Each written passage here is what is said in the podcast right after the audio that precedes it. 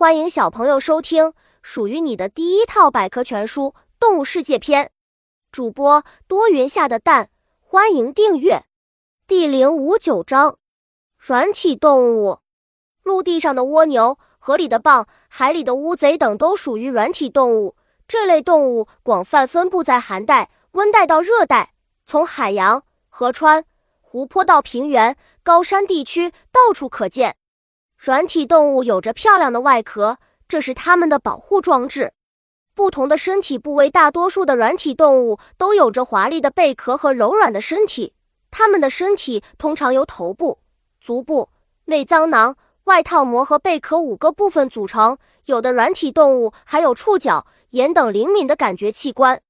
小知识：软体动物有的种类贝壳退化到体内，有的种类甚至都没有壳。奇妙的生活习惯，不同的软体动物有着不同的生活习性。一些软体动物能随波逐流的在海洋中过着漂浮生活，擅长游泳的则和鱼类一样在海洋中不断游动觅食。平贝壳食种类软体动物因为身上带有贝壳，因此也称贝类。不同软体动物身上的贝壳数量各不相同，样子也有很多，有帽子形状的、管状的。瓣状的，还有螺旋形的。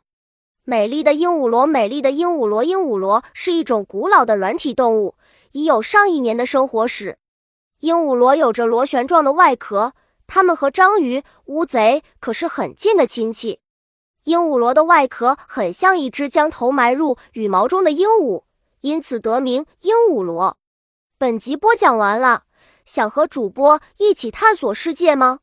关注主播。主页更多精彩内容等着你。